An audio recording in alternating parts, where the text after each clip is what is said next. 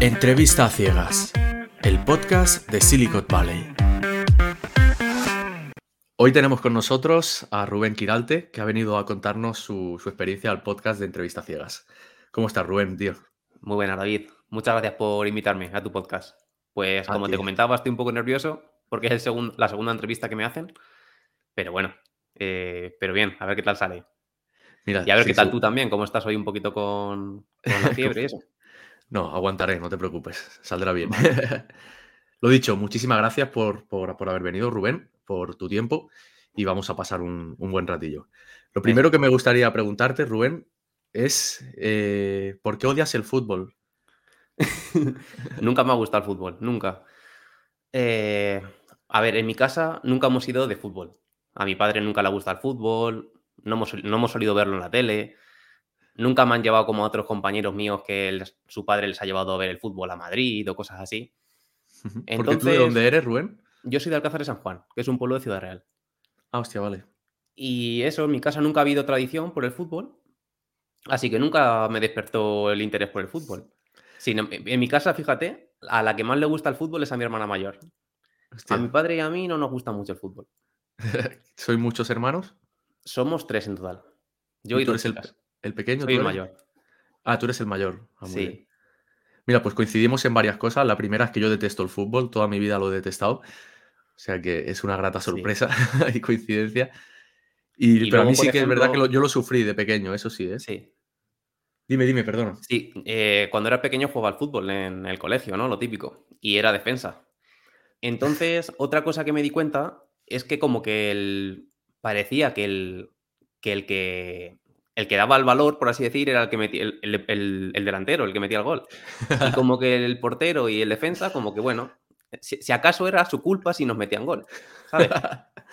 Como si ganábamos era por el delantero y si perdíamos era culpa del, del portero y del defensa, ¿no? Entonces, no sé, nunca le vi, nunca lo vi justo.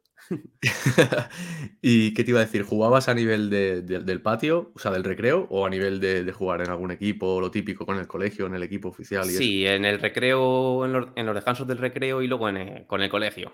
Pero a los 12 o, por ahí, a los 12 años o por ahí ya me dejó de gustar y lo dejé.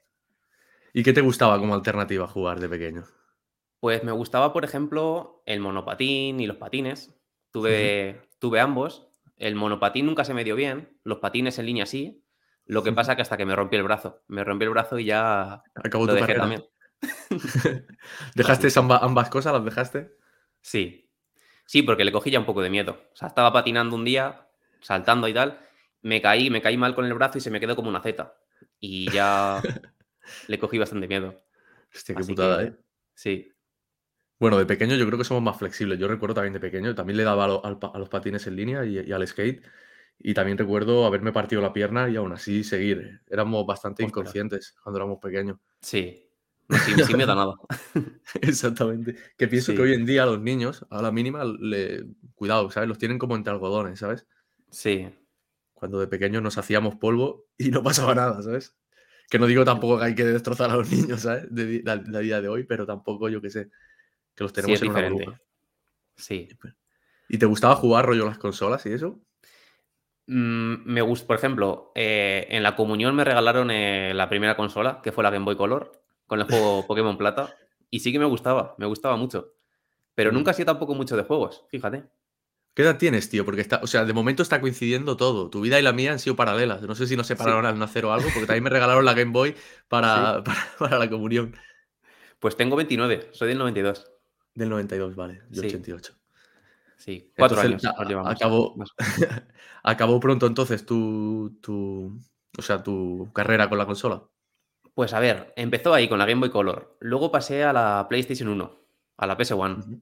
Y creo que tenía Gran Turismo 2 y luego me la piratearon y tal, y tuve muchos juegos. Y luego de ahí pasé a la, game, a la PlayStation 2 y tuve el Gran Turismo 4. O sea, te molaban de coches, ¿no? Entiendo. Sí, me gustaban de coches. Sí. Y esa fue la última consola que, tuvo, que tuve. La Play 2. La Play 2.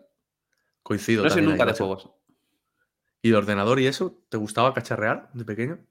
Eh, pues teníamos en casa un ordenador, pero ni siquiera me acuerdo ni el modelo, ni, ni el sistema operativo, ni nada. Y lo que me gustaba era, por ejemplo, un programa que tenía mi padre que era la Encarta.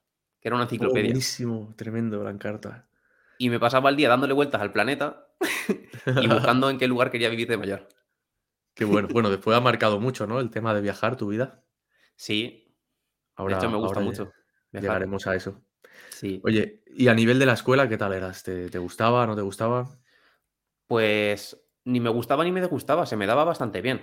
O sea, sacaba toda la- todas las asignaturas con buenas notas, me costaba poco estudiar y... No sé, nunca le tuve asco a la escuela, realmente. Iba, me lo pasaba bien, me lo pasaba bien con mis aquí compañeros y... Eres una excepción, ¿eh? Porque la mayoría que, que entrevisto aquí suele decir que, que la escuela raspado la pasó, ¿sabes? En el sentido de que estaba, estaba por otras cosas. Pues bien, bien, muy bien. ¿Y qué te, qué te gustaba más a nivel de la escuela? O sea, me refiero a asignaturas y eso. Pues mira, en, en lo que es en la ESO me daba igual un poco todo, realmente. No, me, no había nada que despuntase. Luego ya en bachillerato sí que me di cuenta que me gustaba geografía, por ejemplo. Geografía. Sí. Y yo creo que viene un poco de esto de la Encarta, de haber estado jugando con, con los lugares, con el clima. El clima me gustaba mucho también. Eh, todo lo que tiene que ver con la geografía, con las montañas. Por ejemplo, también tenía el Atlas, este que teníamos todos de. que es así bastante grande, de Vicen Vives. Y buscaba, todos los. Buscaba todos los picos de, todas las montañas. A ver, a ver dónde está el pico más alto de, de Jaén. Y me iba a ir o miraba. Qué grande. Como no había móviles, pues te, te entretenías con otras cosas. ¿Y el- la Encarta puede ser que tuviera como la opción de narrarte? Es que ahora no recuerdo si tenía una opción para narrarte en voz alta. Es que no lo sé, no me acuerdo de eso. Es que, o sea, la tuve también, por supuesto. Que yo recuerdo, no sé si a ti te, te supuso un cambio en tu vida, pero cuando llegó la Encarta, recuerdo que los trabajos del colegio, o sea, fue como, claro, todavía no existía Google como tal. Que fue una pasada, que ya había, tra- había trabajos del cole que eran, o sea, ametrallados de, de- de la Encarta con las mismas palabras, ¿sabes? Sí. De hecho, yo tenía ordenador y creo que no tenía internet ni siquiera. Claro. Creo, ¿eh? No Sí, me acuerdo. Puede ser, puede ser. Oye, qué bueno. Y entonces, cuando acabaste la, la ESO, teniendo en cuenta que tenías estas aficiones, ¿qué bachillerato hiciste? ¿O hiciste un módulo bachillerato o por dónde Hice bachillerato. Pues mira, hice, hice el de sociales. La, la orientadora del instituto, bueno, del colegio, me había recomendado hacer el de artes. Pero, y, y mis padres querían que hiciera el tecnológico y tal. Pero bueno, me dio, no sé, elegí el- al final elegí el de sociales. Pensaba que el mejor conmigo y tal. O sea, que- porque se daban asignaturas más del tipo este que comentabas Claro, antes. geografía, economía, cosas así que me gustaban. Y creía que por ahí me iba a ir mejor. ¿Y te gustó? Pues el- el- en el bachillerato me gustó y me lo pasé bastante bien, la verdad. No sé, recuerdo la experiencia bastante buena, conocí mucha gente, porque claro, yo iba a un colegio concertado, ¿no? Entonces, había ido a ese colegio desde primero de infantil hasta cuarto de la ESO. Era un colegio muy pequeño, de una única clase, y claro, nos conocíamos ahí un montón. De hecho, mis mejores amigos son de esa época.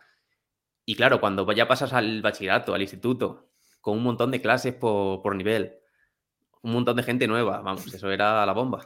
Me lo pasé Era, era- era bien. tipo serie de esta que vemos hoy en día de élite y esas cosas, ¿no? No, en, Bueno, en realidad no, porque quiero decir, nunca coincide nada con la realidad. claro. Pero, Pero sí, me eh, cono- conocí un montón de gente y estuvo bastante bien. Y una vez te sacaste el, bueno, la época de bachillerato y eso, que ya era época de, de salir de fiesta, ¿te gustaba y eso, salir por ahí de, de fiesta con tus amigos o eras más tranquilo? sí, sí me gustaba. Sí me gustaba porque, eh, no sé, bachillerato fue la época esa de conocer mucha gente, de abrirte un poco al mundo, por así decir. Entonces sí Del, que me gustaba. del desmadre, ¿no? Un poco. Sí, sí. Bueno, bueno. Y cuando acabaste ese bachillerato, ¿fuiste otra vez a alguna orientadora? Porque me parece que no estudiaste algo que tuviera absolutamente nada que ver. Pues a ver, cuando terminé el bachillerato no fui a ningún sitio, pero, o sea, a ninguna orientadora, pero estaba muy confuso, no sabía qué hacer. Nada, no tenía nada claro. Por un lado, mis padres conocían a, a un amigo suyo que había hecho ingeniería. Entonces pasé un día con él en una tarde en su casa, me estuvo enseñando algunos libros, algunas imágenes en su ordenador Y me pareció curioso, pero no sé, tampoco me llamaba del todo. Eh, también pensé en economía, porque mi padre, por ejemplo, tiene una pequeña gestoría aquí en mi pueblo y digo, bueno, pues tiene relación con lo que ha hecho mi padre y no me, no me disgusta lo que es la economía. Y luego también pensé en la geografía, pero claro, lo, lo típico, no tiene salidas, no sé qué, no sé cuántos.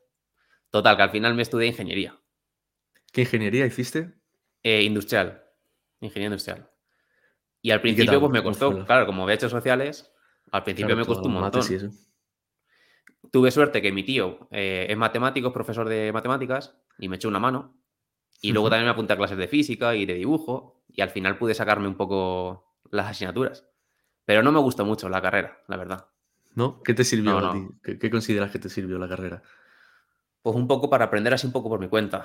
O para buscar alternativas, o... Para no buscarte me las gustó. castañas, ¿no? Un poco, al final, Sí, las ingenierías, macho. sí. De hecho, pensé en quitarme. A mitad de carrera pensé en quitarme.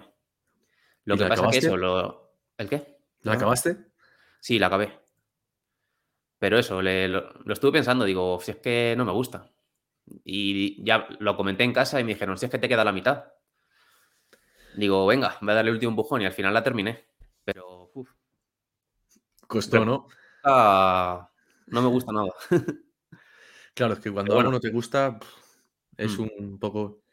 Sí, y además todas las, todas las ingenierías que tienen el, el primer año con cálculo, álgebra, muerte, ¿sabes? Y sí.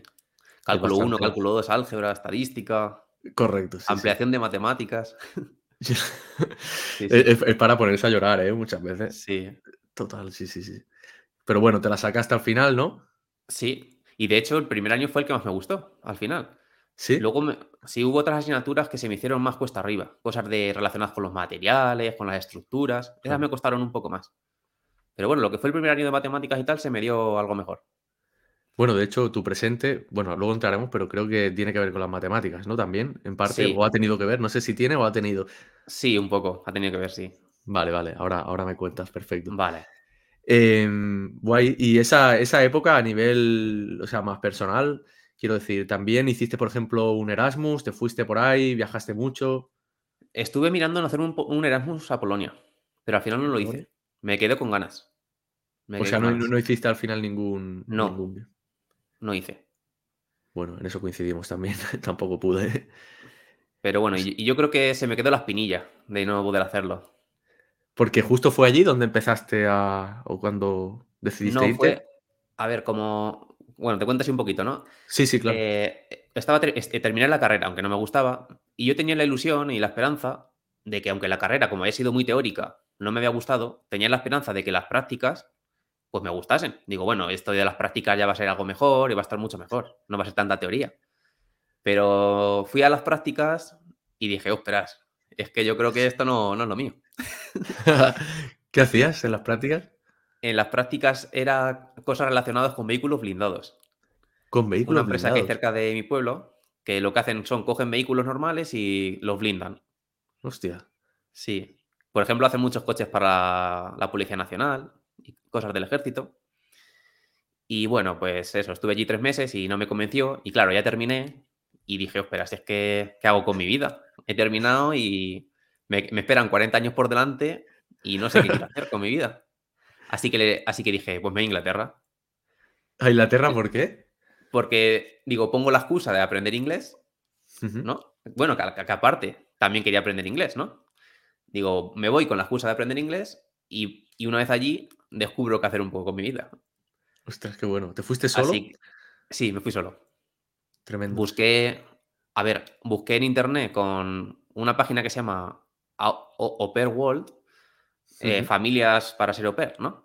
Ujú. Encontré a una familia y me fui y me, estaban esperando allí cuando llegué. O sea, si no, no me hubiera ido a lo mejor solo.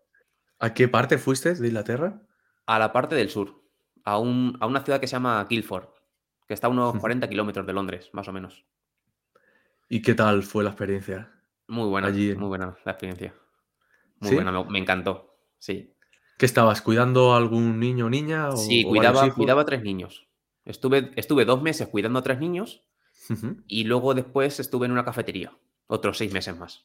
¿Y los primeros dos meses era aquello típico que te hacen hablarle en castellano únicamente? O sea, en español a los niños. ¿O, o tú No, no, simplemente no los querían, no nunca me lo pidieron. Lo que sí que me pedían era llevarlos al colegio, traerlos a recogerlos, hacerles la comida y la cena y estar pendientes de ellos en casa, de que hicieran las cosas. Pero nunca me, nunca me pidieron que les enseñara español. O sea, y tú entiendo que siendo au pair estabas allí viviendo, ¿no? Sí, Y tenías como la manutención, ¿no?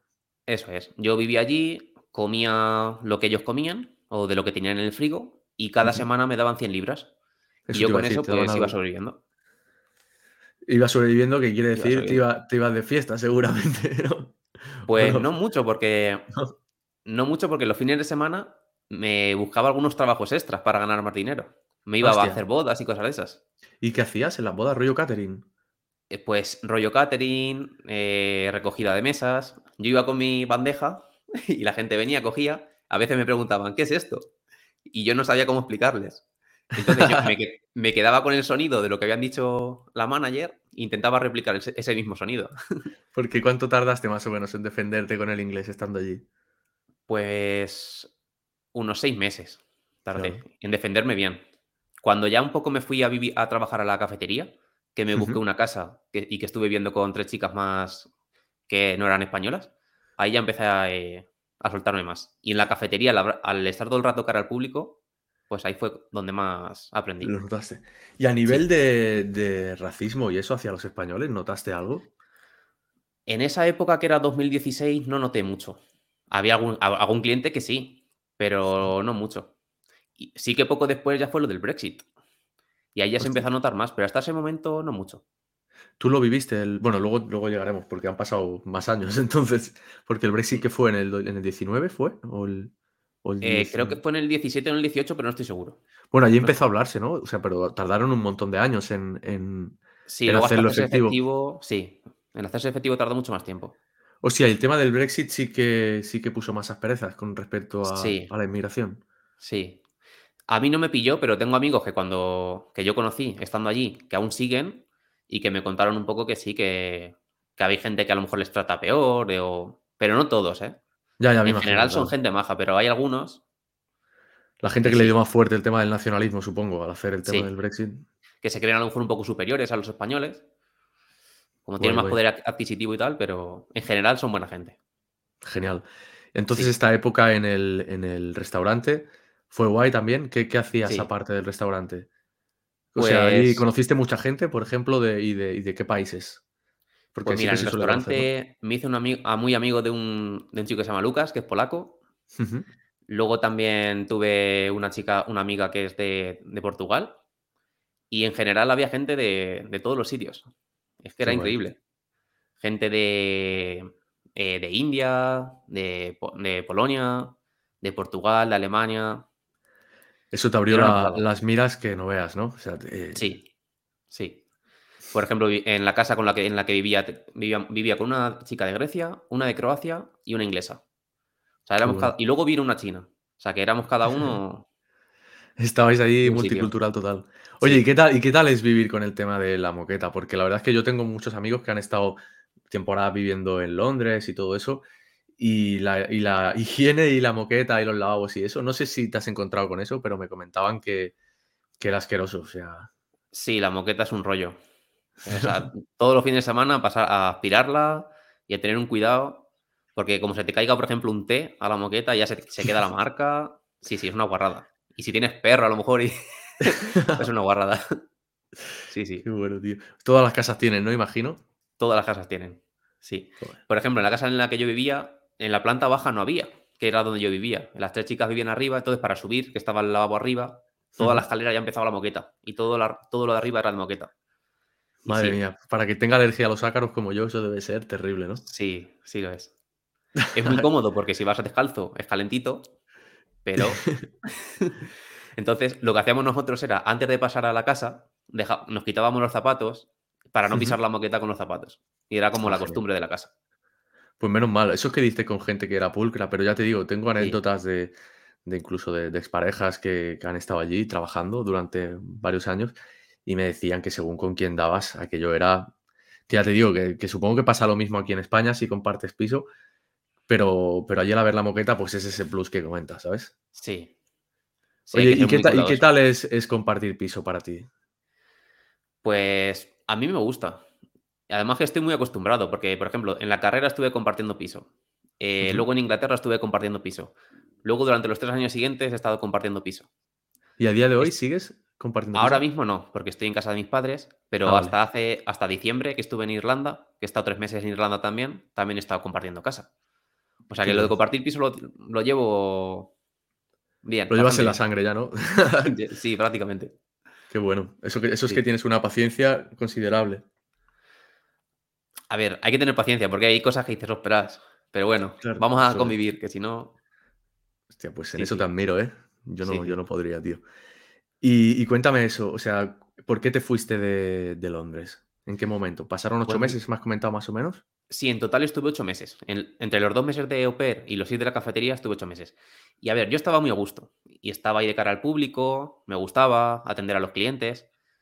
Y en general estaba feliz con los compañeros. Lo que pasa que me, me rayaba una cosa, eh, que no debería rayarme, pero bueno, era, joder, has estudiado ingeniería y estás de camarero, ¿sabes? y eso no se me iba de la cabeza. Entonces, claro, llegó, llegó un momento en que empe- empecé a echar currículums, tanto en Inglaterra como en España. En Inglaterra me llamaban, pero a veces no, sé, no sabía seguir la conversación por teléfono. Entonces, claro, me, me colgaban. Y en España, pues sí que me llamaron, me cogieron en un sitio, cerca de mi pueblo también, y, y- y me vine. Hostia, volviste ya lleva- desde, allí. Sí. ¿Y Y, de ya qué llevaba trabajaste? cuatro meses. ¿El, el qué, perdón, David? ¿De qué trabajaste en España? eh, Eh, de viniste? ingeniero también. Pero es ¿qué hacías esta vez? Esta vez era relacionado con los frenos de los camiones. Hostia, o Era sea, como el sistema electrónico de los frenos de los camiones. ¿Cáceres es paraíso automovilístico, automovilístico o qué? Eh, Ciudad no, Real, bueno, perdona, es- Ciudad Real, Ciudad Real. Eh, pues las empresas que hay cerca de mi pueblo, sí. Estas dos que son así más importantes tienen que ver con, con automóviles. Qué bueno. Sí. ¿Y te gustó esta vez? Mm, es, es como que me volví a dar cuenta de que no era lo mío. Qué bueno. Y claro, pues dije, tengo que hacer algo otra vez. ¿Pero Y por me- qué? ¿Por qué no, por qué no te gustaba antes de, de dar la vuelta? O sea, ¿qué sentías, tío? O sea, Es que estabas amargado, pues. digamos. O sea, llegabas allí y no tenías ganas de hacer nada. O las tareas que te ponían no. O sea, sí, me ponían las tareas, yo las hacía, pero luego llegaba a mi casa y me sentía como, como que no era lo mío. Es que no sé cómo explicarlo, era como el instinto. ¿Sabes? Que a lo mejor debería haber aguantado y, y tal. Yo pero no, digo, joder, pero- soy joven, puedo ir pro- probar.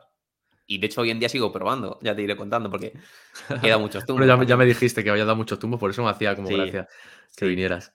¿Y qué hiciste luego entonces, después de este trabajo de frenos de camión? Pues después me hice el máster para ser profesor de secundaria. Hostia, Ciudad. Real. ¿Y, y por qué? ¿De profesor? Pues no sé, me llamaba la atención porque, a ver, en, en Inglaterra me había dado cuenta de, lo que, mi- de que lo que a mí me gustaba era ayudar a la gente. Me sentía bien ayudando a la gente. Tratan- tratando con la gente cara a cara, ¿no? Entonces dije, joder, pues a lo mejor ayudando a los, a los chavales con las matemáticas, que son, es, una es, una, es una asignatura que se les da mal, pues joder, pues yo creo que les puedo ayudar. Entonces hice el máster. Y al terminar el máster, bueno, hice las prácticas, me gustaron también. ¿Hiciste las prácticas en un instituto en este caso? Sí. ¿O dónde? En ¿Y el instituto que yo estudié ¿Qué- bachillerato, en el mismo. Hostia, qué además. bueno. Sí. Y me gustaron un montón las prácticas. Me tocó con una profesora que era mi tutora, que me dio mucha libertad, pude, pude dar muchas clases y me gustó. Me gustó mucho. ¿Qué clases Y dabas? ¿Qué asignaturas? Daba clase en tercero de la ESO, en primero de la ESO y me dejaron dar un tema en primero de bachillerato. Joder, si hiciste en las prácticas todo esto. Sí, hice un montón de cosas. ¿Y De hecho, terminó la- terminaron las prácticas. ¿El qué? Perdón. Era, perdona, eh, no te quería cortar. Me refería a si, qué asignaturas hacías. Matemáticas. Ah, No, solo sí. matemáticas. Sí. Sí, me gustaron tanto que terminó las prácticas y yo seguí un par de semanas más, porque yo estaba ahí co- Sin encantado. vocación, ¿eh? Qué bueno. Sí, me gustó. Entonces habías encontrado ya por fin lo que parecía ser tu vocación. Eso o, al, es. o al menos lo, lo sentías así en aquel momento. Sí. ¿Y Y, lo, ha, qué- y y lo ha qué fue lo sido durante este tiempo. Porque luego ¿Sí? terminé el máster y me contrataron en un colegio concertado y ahí estuve otro año y di matemáticas y tecnología ahí. Y muy bien, estuve muy a gusto, con los profesores genial también, muy bien. Y luego ya después estuve en, en Albacete, que fue ya cuando pasó lo de la pandemia. Ahí estuve en un Hostia. colegio público, igual me gustó, aunque no di muchas clases ahí, pero bueno, me gustó. Porque te pilló en plena, plena pandemia. Sí, O sea, tú Ahí. entraste ya estando, estando el confinamiento. sí, eh, entré un mes antes del confinamiento. Ostras, qué bueno. Y, en- y entré como profesor ayudante, por así decir, no como el, el principal, como de refuerzo. ¿Para aquellos niños que tuvieran alguna necesidad especial? O... Sí. Eh, bueno, para aquellos que tuvieran dificultades con las matemáticas. Ah, de acuerdo. Sí. Y ahí no pude dar muchas clases y tal. Y bueno, pasó la pandemia, tal. ¿Y, Y cómo ya fue el tu último- experiencia en la pandemia? O sea, quiero decir, las clases online y todo eso, ¿llegaste a dar clases? No, no, no dimos clases online. Eran, eran ejercicios, ejercicios por el Moodle. Bueno, por una aula, virtual del gobierno de este de Castilla-La Mancha. ¿Y qué, cómo fue eso? ¿Fue un coñazo? o- Pues no fue, no fue, no fue muy útil, realmente, yo creo. Porque, claro, eh, no, no estaban acostumbrados ni los alumnos ni nosotros. ya. Entonces, no se conectaban muchos. las, las tareas no las entregaban algunos. O si las entregaban, se copiaban. No sé, era, fue un caos esa época. Ya, la verdad es que tuvo que ser Sí. bastante caótico, por eso me interesaba saber Sí.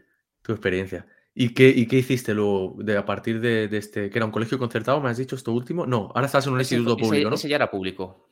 De acuerdo. Y, y luego el siguiente año me tocó en Yuncos, que es un pueblo de Toledo, y ahí también he estado dando matemáticas a, prim- a primero de la ESO. Y nada, ese, ese ha sido mi último año como profesor. Oye, ¿y estos, ¿y estos cambios es porque estabas como de interino y por tanto iban, te iban saliendo como plazas o por qué Sí, ibas cambiando? yo no tengo la, no tengo la plaza fija. Entonces, claro, cuando estás en la bolsa te pueden llamar de cualquier sitio de Castilla-La Mancha. De la comunidad únicamente, por Sí, eso. de la comunidad.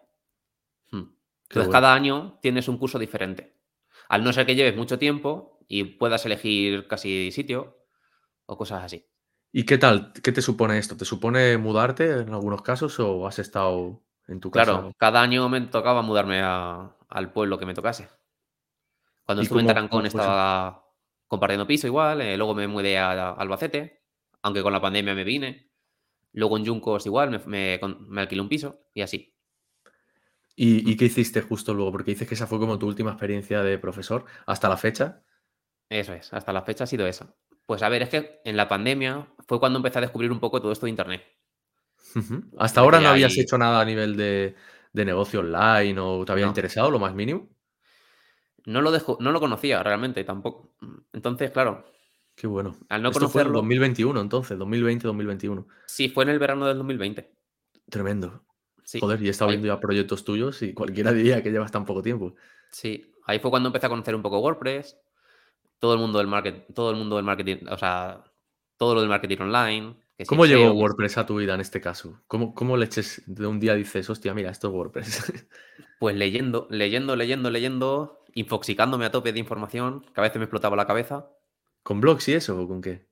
Sí, a ver, al principio con blogs y luego ya me apunté a una, a una academia online Que se llama Titanes WordPress. Y ahí Titanes. WordPress. Ah, qué bueno. Titanes WordPress es la de Omar de la Fuente. Ah, vale, vale, de Omar de la Fuente, Sí, claro. y ahí fue cuando empecé. Y luego ya pasado pues, por, por varias academias más. Pasé por la de Diseñador Web Pro, por boluda.com. Diseñadores Pro es, es la del. ¿Cómo se llama? El... Arturo García. Arturo García, eso. Sí, sí, Sí, sí. Qué bueno.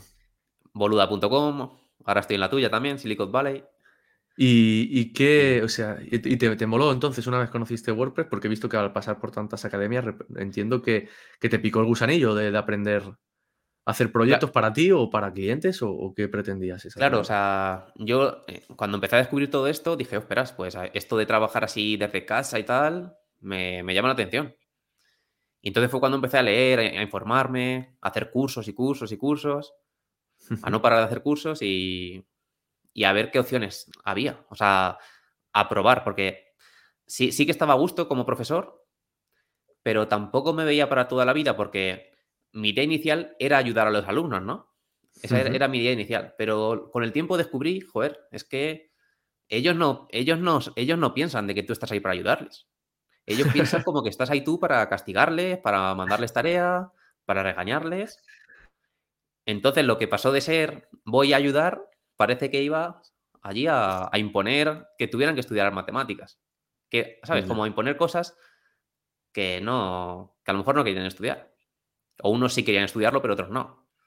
ya. Claro, y además eran sobre todo edades de, de instituto, ¿no? Y bachillerato, en este caso. Eso es. Vaya paciencia tienes, ya te digo, ¿eh? Vaya lo que es, paciencia. lo que es el trato con los alumnos a mí me gusta. Pero sí hay Bueno, que tener paciencia. hay que saber ganárselos, porque Mm, sobre todo a esas edades, quiero decir, a mí me encanta tratar con los alumnos, pero de edades como la tuya o más grandes, ¿sabes? claro. No de, yo he sido profesor de máster en mi caso y ya era un máster también y, y eran alumnos ya que, que iban y pagaban 7.000 euros por un máster de una universidad privada. Entonces, Sí, claro, cambia totalmente. Que lo que tú comentas, ¿no? Que parece que eres el enemigo que le va a enseñar aquí la- los Eso es. polinomios, ¿sabes? eso es. Qué bueno. Así que fue como que cambió un poquito mi forma de ver todo. Entonces empecé, a- empecé un poco también a ver si, a pensar, ¿es el, ¿es el sistema educativo realmente tan bueno como tal? Entonces, Me empecé como a, a rayar y a cambiar un poco lo que yo pensaba, mis, mis, mis principios, mis valores. Todo empezó a cambiar. ¿Y qué te dijeron en casa cuando llegó este punto? Pues... que Porque estoy claro, loco. eso te iba a decir, porque primero la ingeniería, luego Sí. lo de profesor, luego te fuiste tal, que te, tus padres Sí. dirían, hostia, céntrate ya, ¿no? Sí, eso es. Que ya va saliendo 30, no sé qué, que... De hecho, hoy en día sigo un poco experimentando y probando. Jolín, y eso es lo que tienes que hacer realmente. Sí, lo que pasa que ya también uno dice, esperas, ¿cuándo encontraré ya lo que yo quiero? No sé qué. Que a lo mejor nunca, Bueno. pero No, pero al final, es decir, yo creo que, que no hay un proyecto para siempre. Siempre vas a hacer distintas cosas que te, que te llenen en ese momento y si puedes permitírtelo, joder, luchar por ello. Que no hablo del mito de la pasión y tal y las historias estas así más motivacionales, ¿sabes? Que luego acabas en, la, en la calle. Hablo más de, joder, es que tenemos tiempo, somos jóvenes y, y lo veo fenomenal. Entonces, ¿cuál fue el, el- el primer proyecto que hiciste con WordPress? Aunque fuera un de un curso o lo que fuera, ¿qué, qué- qué hiciste? pues el primer proyecto fue hacerle la página web a la oficina de mi padre. Ah, Ese fue el primer proyecto. De la sí. gestoría que me comentabas. Sí, de la antes. gestoría. Y lo hice, eh, compré el servidor, bueno, compré el servidor, eh, pagué el Hosting. servidor, el hosting y el dominio, y le hice, un, un- le hice una página web con Divi en ese momento. Con Divi, la primera, Con tremendo. Divi. Todos hemos pasado por ahí. Estuvo un año la web en funcionamiento y, y el mes de antes, cuando ya me avisaron de que se iba, que, iba- que había que renovar el dominio, le dije a mi padre, ¿cuántos, ¿cuántos correos te han llegado en un año? Tres correos. Pues se cancela. ¿Para qué vas a estar bueno. pagando 70 euros? ¿Sabes? Entonces, ahora sí que se la ha hecho otra vez, pero ya un Sí, poco la por tener como portfolio. Y ahora que, o sea, después de pasar por Divi, ¿qué fue lo siguiente que aprendiste? Eh, empecé por Tibi, luego pasé a Elementor y luego pasé a, a, Cadence Blocks y a Cadence. Sí, Que es que he que visto que estás haciendo unos vídeos muy currados de, de que hiciste unos que eran como de replicar la web de Sí. Bat- Bat- Baptiste Pons, ¿se llama? Batiste Pons, sí. Baptiste Pons, eso, que hace muy guay por, el tema de las por un poco por mostrar, por mostrar lo que haces. Porque Qué creo que es bueno. siempre mostrarte.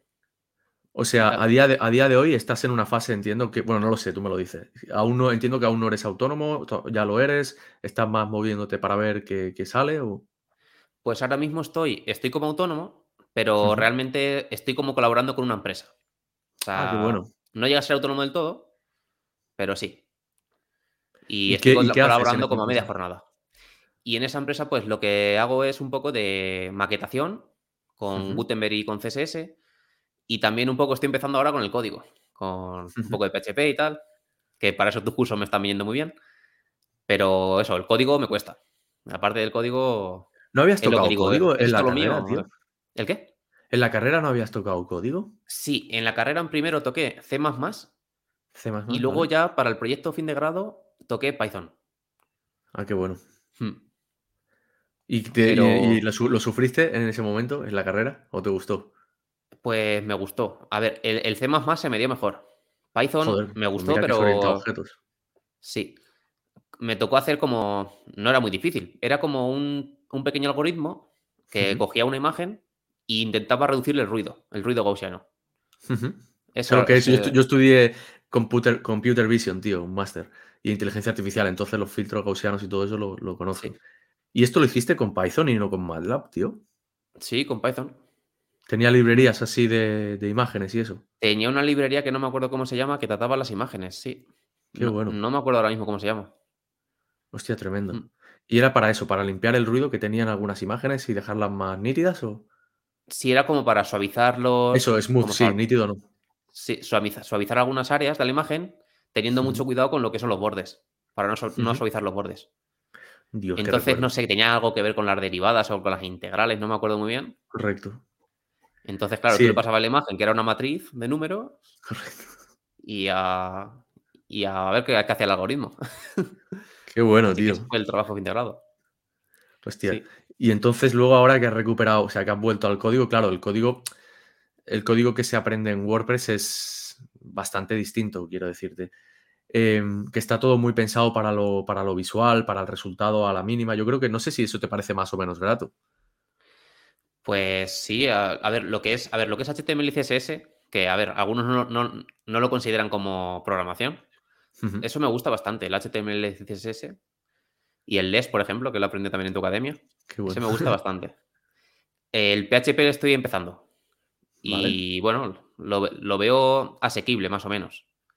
Lo que creo que me cuesta más es JavaScript. bueno, sí. Pero el JavaScript le cuesta a todo el mundo. O sea, sí. realmente hoy estaba grabando un. Bueno, estaba grabando un del curso último que estoy haciendo. Y, explicaba cómo hacer Ajax, que supongo que no habrá llegado lo que es Ajax todavía, ni te preocupes, da igual. Eh, y explicaba cómo hacerlo con Vanilla JavaScript, que quiere decir, no sé si te suena jQuery ya en este punto. jQuery es una librería de, JavaScript y entonces yo me propuse hacerlo sin utilizar el maldito jQuery, que es algo como que ya se tendría que empezar a dejar de, utilizar y eso. Y ostras, tú, para sacar la solución, ¿eh? me las he visto un poco, ¿eh? porque, porque JavaScript sí, es algo a lo que no estamos acostumbrados, sobre todo las personas que llevamos tiempo trabajando con WordPress, que sobre todo era PHP y todo eso, HTML, CSS. Sí. Por tanto, que no te preocupes ni te estreses con este tema, porque al final es ir poco a poco y ir aplicando en, el curro lo que haces, ¿sabes? Claro. Claro, lo del tema del código me, me llama la atención porque, claro, si tú no sabes código, te puedes ver limitado en ciertas cosas que quieras hacer dentro de tu página web. Entonces, si sabes cuanto más sepas de código, pues más, más cosas puedes hacer. Total, te da una libertad al final, ¿no? Claro. ¿Y esta empresa en la, en la que estás, cómo surgió esa, oportunidad? Pues mira, eh, surgió porque en, la WordCamp de Sevilla del año pasado conocí a un chico que se llama Iván Barreda. Sí, me suena un montonazo, tío. Y, y bueno, pues también porque estoy en una comunidad online que se llama Granitos de Arena. Granitos de Arena. Y ahí puso, puso la oferta de que buscaban a un maquetador, no sé qué. Y le hablé y, ahí empezó todo. ¿En qué consiste esto de Granitos de Arena? Ahora más causa. Granitos de, Arena es una comunidad, una comunidad online en la que hay gente que. ¿Emprendedores? sí, de emprendedores. Y bueno, pues me apunté y me gustó porque estaba un poco enfocado también al trato personal y tal y me gustó y me apunté. Y, y bueno, estaba Iván Barreda también estaba ahí. y como ya lo conocía y puso la oferta, pues le hablé. y gracias a eso, pues salió para adelante. ¿Iván tiene una agencia o algo así? No, Iván trabajaba yo creo como freelance, creo, no estoy seguro. Y ahora está un poco más enfocado en este proyecto, que es una empresa que, está relacionada con la economía y están montando como dentro un campus para dar cursos. Ah, qué guay. Mm. ¿Y con qué trabajáis a nivel de sistema de gestión de aprendizaje? Pues eh, con ningún LMS. Yo creo. ¿Lo habéis hecho a medida en ese sentido? ¿Se ha, se ha creado? Sí, a medida. Mm. Y es de un campus, me has dicho. Sí, se llama Economipedia y están haciéndole un campus con cursos de economía. Ahora que dices esto, hostia, esto del Iván Barrera, no sé si escuché justamente una entrevista que le hizo Víctor Correal no es asunto vuestro, ahora no lo sé. Es que justo me ha sonado, cuando me han dicho el apellido, me ha sonado un montón. Oye, ¿y qué tal el tema de, la, de las WordCamps y Meetups? Eh, ¿Cuándo empezaste a ir y...? Eh, eh, esta fue la primera, porque ya te digo, en septiembre me fui a Irlanda y vine el 5 de diciembre. Y a la semana, a la semana justo, era la WordCamp de Sevilla. Hostia, esta WordCamp de Sevilla fue la primera que abrieron después de... Sí, la primera. Ah, qué bueno, o sea, estuviste en esa, la... esa estuve que fue una WordCamp muy distinta, de hecho, que era así como un comité, ¿no? Con, con Yasares y esa gente, ¿no? Sí. Hostia, qué Y la verdad que me gustó un montón. Me lo pasé muy bien. ¿Y tienes alguna meetup de WordPress cerca, así, rollo de, casa y eso? No. Tendría que irme a Madrid, yo creo. Hasta Madrid para poder encontrarlo. Sí. Bueno. Así que sí, estaría bien tener por aquí, pero por... O, crearla tú, al final. O crearla yo, pero no sé quién vendría. Bueno, a lo mejor no vendría nadie. Hombre, te sorprendería. Yo creo que allí en, Ciudad Real, tenéis, no sé si conoces, tenéis al crack, al crackazo, tío. Mira que se nos va a salir el nombre y va a quedar fatal, tío. Es que me sé todo lo suyo. Vivir al máximo, una vida a tu medida. Eh, hoy estoy fatal eh, con los nombres, tío. Debe ser la fiebre. Y mira que me llevo bien con él, tío. Es el Ángel Alegre, joder, tío. Que es de Ciudad Real, tío. Sí. ¿Ah, sí? No lo sabía. ¿Lo conoces, Ángel Alegre? ¿te suena? Creo que es de Cáceres, no estoy seguro. Hostia, sí, de Cáceres, tienes razón. Sí, sí. Tienes razón, sí, hostia, tío. Estoy, estoy hoy, perdóname, tío, porque no, Nada, no, con bola, tío. Así es que la fiebre.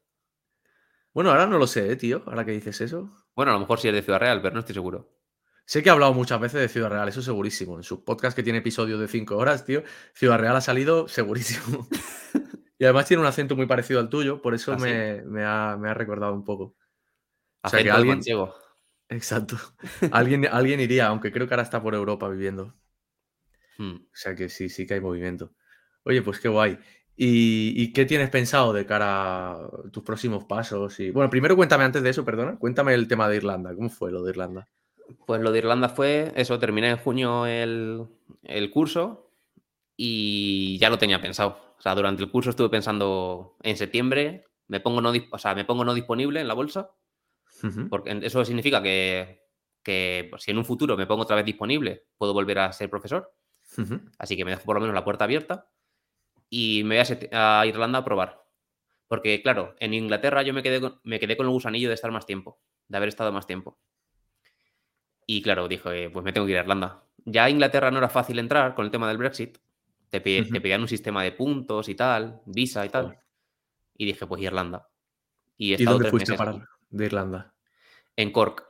En Cork. Cork es la segunda ciudad más grande de Irlanda. Sí, la conozco. Y, y, otra vez fuiste con una mano detrás y otra, o sea, una delante y otra detrás, sin tener Ahí nada sí, ahí- sí que fue una mano delante y otra detrás. Me compré dos semanas en un hostal, el vuelo y dije, venga, para adelante. Hostia, tremendo. ¿Y qué tal Sí. la experiencia esta? Increíble, increíble. Genial. O sea, las semanas en el hostal muy bien. Conocí a un montón de gente, tanto españoles como gente de otros países. Hicimos hasta una canción que lo tengo en el canal de YouTube. Sí, esto creo, me suena haberla visto ahora que lo dices, Sí. La vi, la vi hace tiempo, sí, sí, sí. Es una canción chorra, pero nos lo pasamos muy bien haciéndola. Qué grande. Y pues eso, conocer un montón de gente y no sé, y el, y- y el irte a la aventura es que a mí me encanta esa experiencia. Joder, eres valiente en ese sentido. No todo el mundo Yo no me considero valiente porque es algo como que me, me lo pide el cuerpo. No es. No tengo que afrontar ningún miedo, es algo que me pide el cuerpo. Entonces, ¿Y qué, ¿Y qué hiciste allí cuando pasaron las dos semanas? Bueno, eh, durante las dos semanas, aparte de conocer gente y eso, entiendo que te pusiste a buscar trabajo. sí, ¿Cómo lo- me puse a buscar trabajo, me salieron algunos trabajos en cafeterías. De hecho, tuve que elegir luego entre varias cafeterías. Y también me salió unas prácticas en una empresa de diseño web. Qué bueno. Sí. Y, o sea, lo que hice fue, co- cogí la página, su página de inicio y la repliqué en mi página, en la página, en una página mía. Entonces cuando Qué fui se la enseñé. Y dijiste, mira, yo sé Y- hacer esto. Y me dijeron, no, pero pues si quieres hacer algunas prácticas, y digo, venga. Y iba dos días allí a la semana. Y luego los, ¿Y- otros, y otro- los otros cuatro en la cafetería. Y así. ¿Y eran remuneradas estas prácticas o es que no, sé No. cómo funciona allí? No, no, eran gratuitas. ¿Y cómo hiciste esta página? ¿Con Elementor? ¿Con Divi? Sí, en ese caso, con, en ese, ese- en ese momento la hice con Elementor. con Elementor, guay. Sí.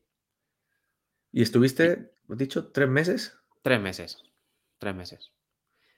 Y bueno, pues Porque, fue una experiencia buena, pero no le, no le veía más futuro y dije, me vengo. Me, me- me- me vengo a España otra vez. ¿Puede ser que les hicieras la página de- del, del, del hostal? ¿O No. algo hiciste relacionado con el hostal? O sé que hiciste algo relacionado con Cork, puede ser, incluso Ah, un sí, bueno, es podcast. que- sí. Es que tuve un podcast. Bueno, te- tenemos un podcast. Empecé un podcast que se llama Living in Cork, que, pues son entrevistas con personas que están viviendo allí para que la gente que quiera ir pues conozca un poco cómo funciona el tema de sacarse el número de la seguridad social, el tema de encontrar alojamiento, el tema de cómo están los, los trabajos. Qué guay, tío. Sí, Y lo hacéis en castellano, entiendo, el podcast. Sí. O en castellano, vale, con En más castellano. españoles que encontraste allí. sí, todo en castellano. Eh, Y, y ahora que no estoy en Cork, pues una amiga que conocí allí, que también es Ciudad Real, pues me ayuda con el podcast. Y es ella la que hace las entrevistas. Así ¿Hacéis entrevistas a, a españoles que han ido allí? O sea, Sí, hago españoles o argentinos o chilenos. de habla hispana, vamos. Todo habla hispana, sí. Qué guay. ¿Y qué tal la experiencia haciendo un podcast? Pues muy bien, porque yo soy muy vergonzoso, ¿no? Y hablo muy rápido, me trabo, me confundo. Entonces fue una experiencia buena pues para practicar la comunicación, para, para perder la vergüenza, para saber cómo subir el podcast a Spotify, a Google Podcast y tal. O sea, bueno. fue una hacer otra página web. O sea, fue una experiencia, pues, ¿Seguís a día de hoy con el podcast? sí, seguimos. Sí. Hostia, pero me parece muy guay, ¿eh? La idea esta. Seguro que, o sea, debe tener escuchas, porque es algo muy útil y una ciudad así bastante conocida a nivel de, de Irlanda. Pues sí que lo escuchan, la verdad. Y, y mandan mensajes y en ese sentido estoy muy agradecido. Qué Es que tío. claro, cuando yo estuve pensando en ir a Cork, me inflé a ver vídeos de, de gente viviendo en Cork. Y también yo me inflo a podcast también. Ujú. O sea, me lo- todos los días estoy escuchando dos o tres capítulos de, de De- podcast. Entonces dije, "Oh, espera, si es que no existe ningún podcast que explique todas estas cosas. Y dije, venga, voy a crearlo. Y lo creé. Esto se llama podcast de expatriados normalmente, se le llama así. Es que yo conozco otra gente que lo que hizo podcast del estilo, también por el caso de Brasil, por ejemplo, de gente que viene a España, Sí. también para explicarle cómo pueden hacer el tema de la, del visado, etcétera. Es un buen Sí. nicho este, ¿no? Sí, está bastante bien. A ver, yo Mm. nunca he buscado sacar dinero de- del podcast, Ya. pero bueno. Aunque sea, me refiero más a nivel de ayudar, de, de- Sí. de comunidad y eso, joder, pinta, Sí. pinta guay. Entonces, eh, volviste y fue cuando empezaste entonces estas prácticas de, con Iván Barrera que comentabas. Sí, o sea, volví, me fui a la WordCamp y luego ya al tiempo, al mes o así, o a los dos meses, fue cuando descubrí el trabajo este y ahora Vale. estoy colaborando con, con la empresa esta. También estoy haciendo algún proyectillo extra, pero de momento poca cosa. Genial.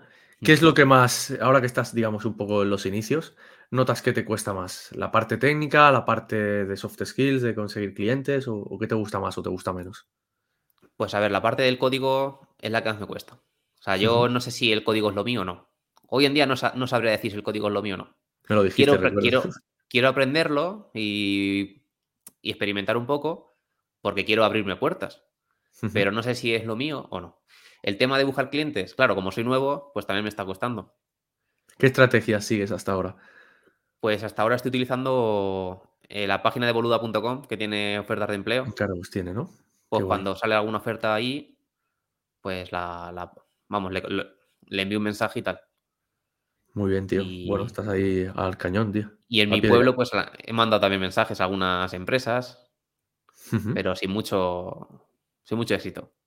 Bueno, tú poco a poco tampoco llevas Poco excesivamente tiempo, ¿no? No, llevo poquito. ¿Y qué, qué planes tienes de futuro en ese sentido? ¿Has pensado Uf. algo? ¿Va a cambiar radicalmente otra vez tu carrera? Puede ser. no sé, hoy en día es que no tengo claro nada, la verdad. Es que es un lío, ¿eh? Esto. De momento voy a probar aquí con el tema del diseño web y desarrollo web. Bueno, al final el, código puedes hacer, yo creo que lo del código para los que trabajáis más a nivel de diseño o implementación, como, como tú haces, pro- pro- o sea, haces proyectos muy chulos, realmente, o sea, tienes un nicho ahí muy interesante. Al final es poder complementarlo, o sea, no significa que tengas que hacer desde cero un proyecto y tal, ¿sabes? Sino saber apañártelas si hay que hacer un cambio, yo qué sé, un tema hijo para meterle unos cambios de CSS de la forma correcta o lo que sea, ¿sabes? Sí. Pero bueno, poco a poco tú. Sí, por ejemplo, ahora ya, por ejemplo, más o menos lo que es el loop de WordPress con tus cursos, ya lo entiendo y. O sea, guay. sí.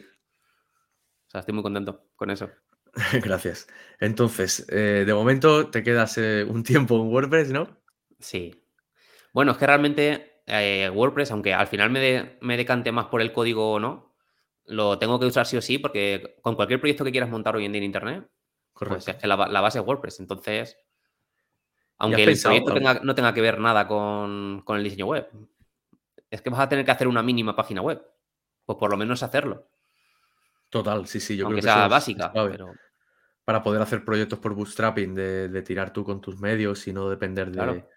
de terceros. ¿Has claro, probado sea cosas como, sencilla. como el no-code? ¿El qué, perdón? ¿El tema del no-code lo has tratado? Eh, eso, o sea, sé más o menos lo que es, pero o sea, es, ut- es utilizar herramientas que no impliquen utilizar código, ¿verdad? Correcto, sí. No has tocado de momento esto, ¿no? Entiendo. No mucho. Bueno, Vale, sí, digo, a lo mejor lo habías Word- tocado. WordPress se puede considerar como lo, básico de WordPress. Sí, yo supongo que sí, es, una herramienta no code, sí. Sí, Porque permite a gente que no, sobre todo, que no, que no programa, hacer virguerías, tío.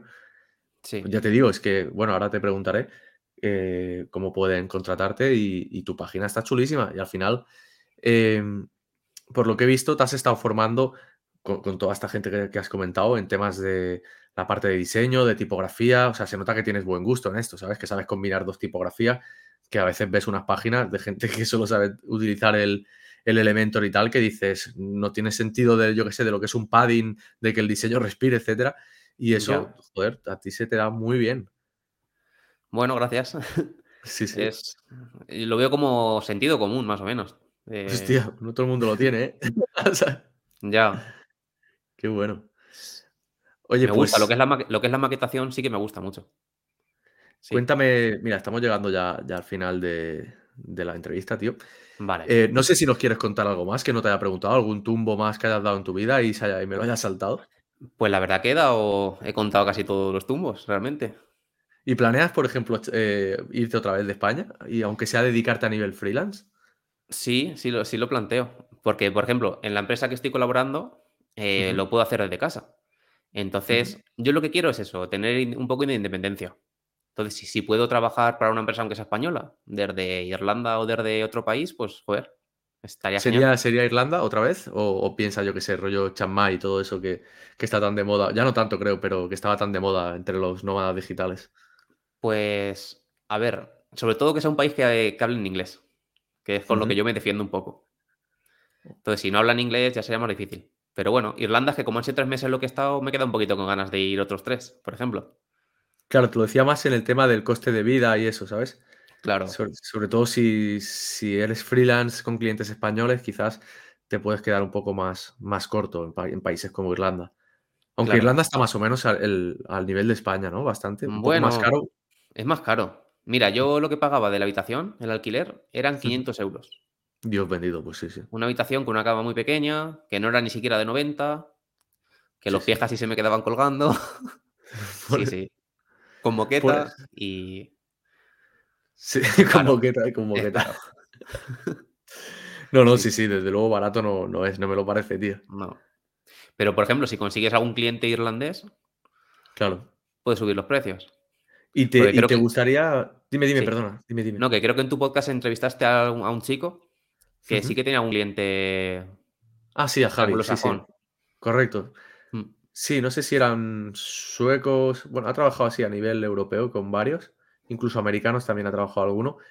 Y sí, sí, si tú tienes. Yo creo que es una grandísima ventaja dominar inglés para, para poder competir con un mercado global, sobre todo porque lo que para nosotros va a ser un precio va a ser siempre barato para un americano o para un londinense o para lo que sea, ¿sabes? Claro, Y poder trabajar así, joder, es una ventaja competitiva e interesante. Sí. sí, eso es. Y entonces, em, ¿tienes más una vena emprendedora del palo de ser freelance o te gustaría más, em, hostia, lo que comentabas, ya voy a Irlanda y me meto en una agencia y ya me despreocupo de la parte de clientes, ¿sabes? Pues hoy en día es que no sabría qué decirte, David. Estoy Estás probando aún. probando. Pero sí, lo que es la libertad de ser freelance sí que me gusta. No Pero todo claro, también me color gusta la estabilidad. Es como que me gusta una cosa y me gusta la estabilidad. Es- No se puede todo. Entonces, Exacto. Sí, sí, la seguridad no la tiene una. claro. Oye, pues que, con esto yo creo que, que hemos dado un poco la vuelta a tu trayectoria. vale. Em, y me gustaría saber, como digo siempre, dónde pueden contratarte a día de hoy. Pues en mi página web, eh, que es rubenquiralte.com, y ahí pueden conocerme un poco y ver mi- mis servicios, que básicamente es diseño web y un poco de mantenimiento web. Y también he visto que ofreces parte de estrategia, ¿puede ser? No, Bueno, me a ver, ofrecerla como un servicio Correcto. suelto, no. Lo, lo que sí, claro, cuando si alguien quiere que, eh, que trabaje conmigo para hacer una página web, yo le recomiendo, pues a lo mejor, pues qué es lo mejor para él, ¿no? En cuanto a la estrategia. Por Vale. ejemplo, si alguien quiere que una tienda, una tienda online, pero yo creo que a lo mejor es mejor otra cosa, pues se lo, se lo comento. Lo que yo creo, ¿no? No, pero claro, un servicio solo como estrategia o consultoría así, creo que no. Bueno, creo que era diseñadores.pro, el de Arturo, ¿no?